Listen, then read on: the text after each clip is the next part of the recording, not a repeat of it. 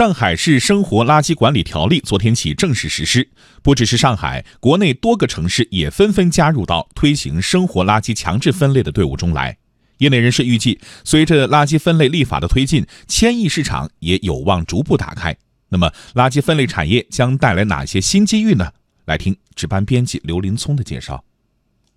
好的，国盛证券研究报告说，垃圾实行全程分类将促使固废全产业链受益，对应产业链中的环卫转运、餐厨垃圾处理、垃圾焚烧领域都有望迎来投资机遇，新增设备购置及装置建设空间约一千六百亿元。中国战略性新兴产业环保联盟理事长张毅认为，随着各地推进生活垃圾分类处理，垃圾分类从四十六个重点城市增加到二百九十四个地级及以上城市，相关产业规模将进一步扩大。比如，原来的垃圾混合收运系统改造成垃圾分类收运系统，就需要智能的垃圾桶、分类的垃圾车。环保装备领域将增加三百亿元到五百亿元的市场空间。其次，生活垃圾分类专业化运营，包括保洁、清扫、运输等，需要市场化的环卫一体化，甚至城乡一体化共同推进。从公开的专业化生活垃圾分类运营管理费招标看，去年市场规模在一千五百亿元左右，